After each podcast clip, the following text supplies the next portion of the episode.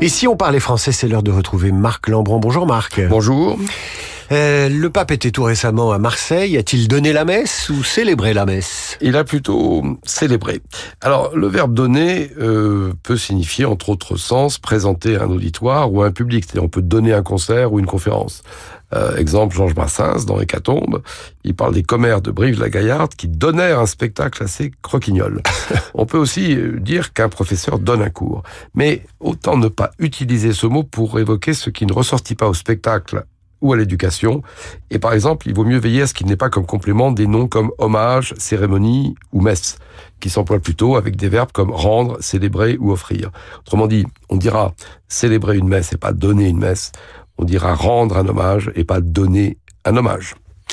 Eh bien, je vous rends hommage, euh, Marc Lambron, ainsi qu'à l'ouvrage que vous avez dans la main. Euh, c'est signé de l'Académie française, Dire ou ne pas dire, et c'est paru aux éditions Philippe.